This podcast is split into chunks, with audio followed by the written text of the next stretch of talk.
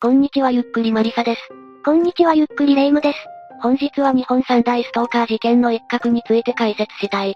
三大？近年のストーカー関連事件における、警察の大不祥事の一つと言った方がいいかもしれない。なんとなくストーカー事件では、警察はまともに相手してくれないイメージがあるわね。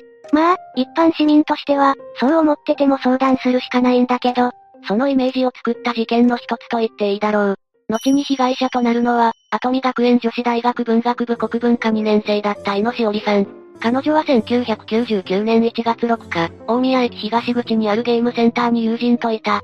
彼女たちはプリクラを撮ろうとしたんだが、機器が壊れていたため戸惑っていた。そんな時に、一人の男、小松和人が声をかけてきたんだ。さっそうと助けてくれたわけね。なかなかかっこいいじゃない。この時小松が井野さんに語った経歴もかなりのものだ。曰く、職業は会社ディーラーをしている青年実業家で、月収1000万。ええ曰く、自分は小松誠という名前で23歳。うん、うん。え、ちょっと？小松和人よね。もしかして嘘ついてるの？ああ、小松はかなりの嘘をついていた。実際は27歳で現在はの職業は違法風俗経営。まあ、事件の5年前ほどまでは、小松は実際に自動車のブローカーのような仕事をしていたそうだ。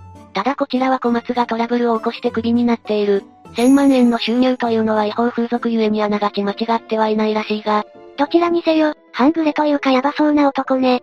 それでも、この時点で優しい男を装っていた小松は、井野さんと交際を始めることができた。最初の方では、小松は気を使って300円程度のプレゼントを井野さんに渡すなど、こまめな男を演じていたが、徐々に化けの皮が剥がれ出したそうだ。というと何でも常に札束を持ち歩き高級ブランド品をプレゼントするようになったんだが、井野さんが受け取りを拒むと俺の気持ちをなぜ受け取れないんだと激高したりしたそうだ。嘘をつくだけでもヤバそうなのに、執着心も強そうね。井野さんは不審に思わないのかしら？井野さんは徐々に正体に感づいていた。まず、井野さんは小松の車のダッシュボードから、小松の本名が記されたクレジットカードを発見し、偽名のことを知ってしまう。さらに、小松が暴力団風の男と親しげにミニパトにわざとぶつかってやったなど自慢をしている場面を目撃した。こうなると最初の真面目そうな青年実業家には思えないわよね。このように井野さんが不信感を募らせていく中、決定的なことがあった。井野さんが池袋にある小松のマンションに遊びに行った際に、彼女は盗撮用のカメラが仕掛けられていることに気がついたんだ。小松の部屋にカメラが仕掛けられている？なんかすごく気になるわね。井野さんもそのことを咎めたそうだ。すると小松は表変。お前俺に逆らうのか。なら今までプレゼントした洋服代として100万円支払え。と怒り出した。この時、小松は怒りに任せ、壁を何度も殴って穴を開けたんだ。こんな本性隠してたのに、よく演技できたわね。さらに、小松はものすごい形相で井野さんに詰め寄り、返せないなら風俗で働く。俺と別れるんだったらお前の親がどうなっても知らない。リストラさせてやる。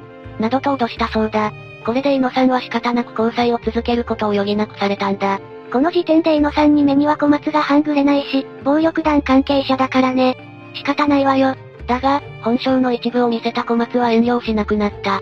暴力性だけでなく、束縛が強い部分もあらわにしていったんだ。まだヤバい部分があるのか。小松は30分おきに井野さんに電話をかけるようになり、プライベートを徹底的に把握しようとした。電話に出ない時は代わりに、井野さんの友人にかけるなど必要だったという。イルスも使えないから、出るしかないということ。また仮に電話に出ても、小松は答え方が気に入らないと脅しをかけたという。井野さんが犬の散歩中に小松が電話をかけたことがあったんだが、お前俺を放っておいて犬の散歩をしているのか。お前の犬も殺してやるぞ。と異常な怒りを見せたという。真面目な話、不潔なところを見せるとかして嫌われるしかないんじゃないの？それもやったようだ。井野さんは意図的にきついパーマをかけたりしたんだが、小松は井野さんの周囲に探りを入れたことで作戦が露見した。それで小松は井野さんに対し、誠意を見せろと命じて、携帯電話を破壊させた。こうなると友人と連絡さえ取れなくなるわ。井野さんと周囲の関係を断つ一方で、小松は逆に井野さんの情報を入手していた。井野さんが別れたいと口にした時には、この情報を使って次のように脅迫したんだ。リストラさせてやる。そうすれば小学生や浪人生の弟たちは学校に行けなくなっちゃうよ。それでも別れたいというなら、お前を精神的に追い詰めて天罰を下す。小松ならやりかねないわね。でも、このままずるずる言っても危険はそのままよね。そう考えて、井野さんは行動に移した。6月14日に池袋駅構内にあるカフェで小松と会い、強い言葉で別れを伝えたんだ。小松はどうしたの？小松は井野さんの意志が固いことを知ると、弁護士に電話すると言って電話をかけた後、携帯を井野さんに渡した。電話口の相手は、弁護士を名乗り今からお宅に伺いますと言って電話を切った。弁護士が入ってくれるのなら、と思うけれど、多分弁護士じゃないのよね。ああ、井野さんもそう考えたのか、この帰り道、母親に電話をかけ、初めて自身の身に起こっているトラブルについての相談をしたそうだ。だが、小松らの行動は井野さんが身構える以上に早かった。その日の午後8時頃、小松とその兄である小松武史、そして柳直行の3人が、井野さんの自宅に強引に上がり込んだんだ。別れ話からしてすぐか。一体何するつもりよ。小松の上司を名乗った小松武は次のように述べた。カズトが会社の金500万円を横領してオタクの娘に貢いだため、半分の250万円を支払え。しかも、こいつの精神状態を不安定にさせた。診断書もある。とにかく誠意を見せろ。普通に脅迫じゃないの。要求金額もめちゃくちゃ大金だし。幸いこの時に、井野さんの父親が帰宅してきて、警察のいる前で話そうと一括したそうだ。それで小松らは会社に内容証明付けの文書を送りつけるから覚えておけと言い捨てて帰っていった。男ばかり3人で家にまで押しかけてくるなんて異常すぎるわ。金銭目当ての脅迫もしているし、もう警察の養分でしょ。井野さんはこの時のやりとりをテープに録音していたから、これを持って警察に駆け込んでいる。だが、埼玉県警上尾署は、これは事件か民事かのギリギリのところなどと言って取り合わなかった。むしろ、プレゼントをもらっておいて別れると言ったら、それは相手の男も怒るよなどと相手側に立つ言葉を述べてたそうだ。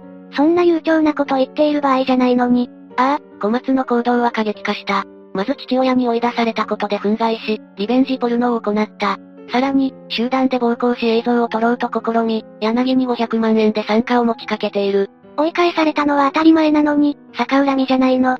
そんなことは関係なかったようだ。小松は自宅の前や近所一帯、大学や通学路などに井野さんや家族を誹謗中傷するビラをばらまく。さらに父親の会社宛てに800通もの誹謗中傷の手紙を送りつけたり、車2台で自宅の前に乗り付け、大音量で音楽を鳴らすなどの悪質な嫌がらせ行為を繰り返した。さすがに警察は動くんじゃ？井野さん一家は少なくとも4回は上尾警察署に相談に訪れていたそうだが、毎回上尾警察は適当にあしらい、まともな対応は一切見せなかったそうだ。大学の試験があるんでしょう？終わってからでもいいじゃない。一週間後に来てよと追い返したり、数百枚の誹謗中傷を目にしても捜査を始めなかった。なんでそんなに捜査したがらないのか？組織上の問題だ。事件を担当した刑事第二課の課長、片桐敏夫はこの職に就くまで主として鑑識業務に従事していた。そのため捜査の経験がなく、実務がよくわかっていなかったので、部下のベテラン刑事に頭が上がらない。結果、片桐課長は命令可能な同じ中堅や若手の刑事に仕事を振り、その一部の人間が多忙極まる状態だった。実力あるベテランが手抜き。名ばかり課長とオーバーワークの若手層。こういう体制だから仕事は基本門前払いだったのね。加えて、警察は邪険にするだけでなく、倫理観を疑う行為もしている。というと ?7 月に井野さんが告訴状を提出したんだが、9月になってから母親に対して告訴取り下げを要請したんだ。この際告訴を取り下げても、再告訴できると嘘をついたが、断られたらしい。確か告訴状は犯人の処罰を求める意思表示だったわね。ああ、告訴状は検察官に書類を送付したり、起訴したかどうかの結論を通知する義務が発生する。加えて迅速に対応する必要が出てくるんだが、警察はこれを放置し、挙句事件を被害届と勝手に変更している。面倒だからって理由だけで、そこまでする？それに何より、書の成績というか効果に影響するから嫌がったらしい。とにかく指一本動かしたくないってこと？小松はやばいのに、もうダメだわ。ああ、小松は嫌がらせ程度で満足しなかった。井野さんが小松からもらったプレゼントを返送した6月22日に、小松和人は兄の小松武史に指示を出した。それは風俗店店長で元暴力団員の久保田昌司に、2000万円の報酬で井野さんを殺害させるというものだ。は？久保田はこれを了承した。それで小松は2000万円を小松武史に預け、自身はアリバイ工作のために沖縄県那覇市に飛んだ。全員おかしいわ。それは10月26日午後0時53分頃に起こった。井野さんは桶川駅前に自転車を止め、駅西口前の商業施設マイン前を通っていた。そして、そこに刃物を持った久保田が背後から接近し、サバイバルナイフで脇腹あたりを2箇所刺した。胴体を、井野さんは突然のことに悲鳴を上げて倒れ、通報により駆けつけた救急車で上尾中央総合病院へ搬送された。だが、残念ながら午後1時30分に死亡が確認された。死因は大量出血によるショック死だった。実行犯の久保田は？その場で捕らえられたの？付近の従業員などが久保田を追いかけたが、その場では捕らえられなかった。だが、警察の捜査により12月19日に実行犯である久保田を逮捕。さらに久保田の供述により翌20日に小松武史や柳を逮捕することができた。あとは張本人の小松だけね。小松は捕まらなかった。は？逃げ切り ?2000 年1月27日に小松は北海道の屈斜路湖にて死体で発見された。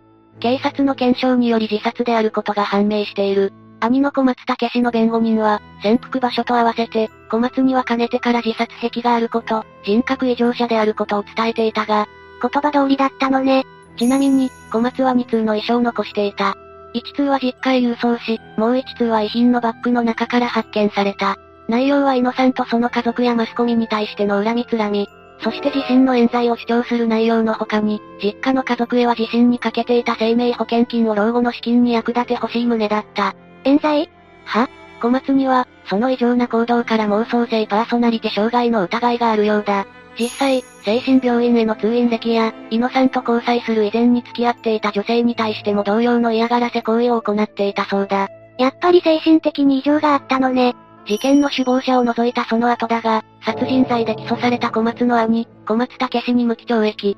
実行犯の久保田昌司に懲役18年、また実行時の見張り役に懲役15年、運転手役に懲役15年が下っている。被害者に何の落ち度もない上に、計画殺人だものね。また殺人事件だけでなく、イノさんへのストーキングやビラの作成などに関わった人間も罰から逃れられなかった。事実、2000年10月26日に井野さんの命日に遺族は犯行グループに対し、1億1000万円の損害賠償を求めて提訴し、2001年10月26日に5人に対して計490万円、11月16日に久保田と見張り役の男に計9900万円の支払い命令が下っているんだ。警察はお咎めなし？ずさんな対応が問題化した上所の署員に対しても処分が下されている。深く関わった3人は懲戒だが、このうち課長の片桐は懲役1年6ヶ月。母親に告訴取り下げを迫った本田という刑事は懲役1年2ヶ月だ。また他にも、幹部職員の減給処分などが下されている。だが、ここに至るまでの上尾署幹部の対応は最悪極まるものだった。というと会見や取材でマスコミに対し、井野さんの方にも非があるかのように思わせる情報を意図的に流す。また、あくまで出ていたのは被害届だったと、改ざんを隠蔽したんだ。いやお母さんに告訴取り下げに行っているから、出したのが被害届だったら矛盾でしょ？それは犯人グループの隠蔽と言った。また取り下げを頼みに行った本田という刑事は存在しないとも言った。最終的にこれらの隠蔽は週刊誌フォーカスによってつつかれて、白日のもとにさらされた。めちゃくちゃ態度が悪いわ。ああ、彼らの態度の悪さは、ネットがまだ十分に普及していない当時でも炎上騒動に発展した。隠蔽に激怒したのね。それ以前に桶川ストーカー殺人事件の発生後、埼玉県警は事件に関する記者会見を開いたんだが、そこで記者らの質問に答えた課長の片桐は、半笑いで会見に臨み、貧縮を買っている。これら一連の態度から、警察のストーカー対処能力を疑われるだけでなく、その信頼が失墜したんだ。この警察署だけがアウトというのはあるけれど、結局は警察全体の信頼が落ちたのね。一旦事件としては異常だ。小松がおかしいというのは大前提だけど、これ警察が動こうとすらしないのが異常でしょ。事件後はそれなりに動いていたようだ。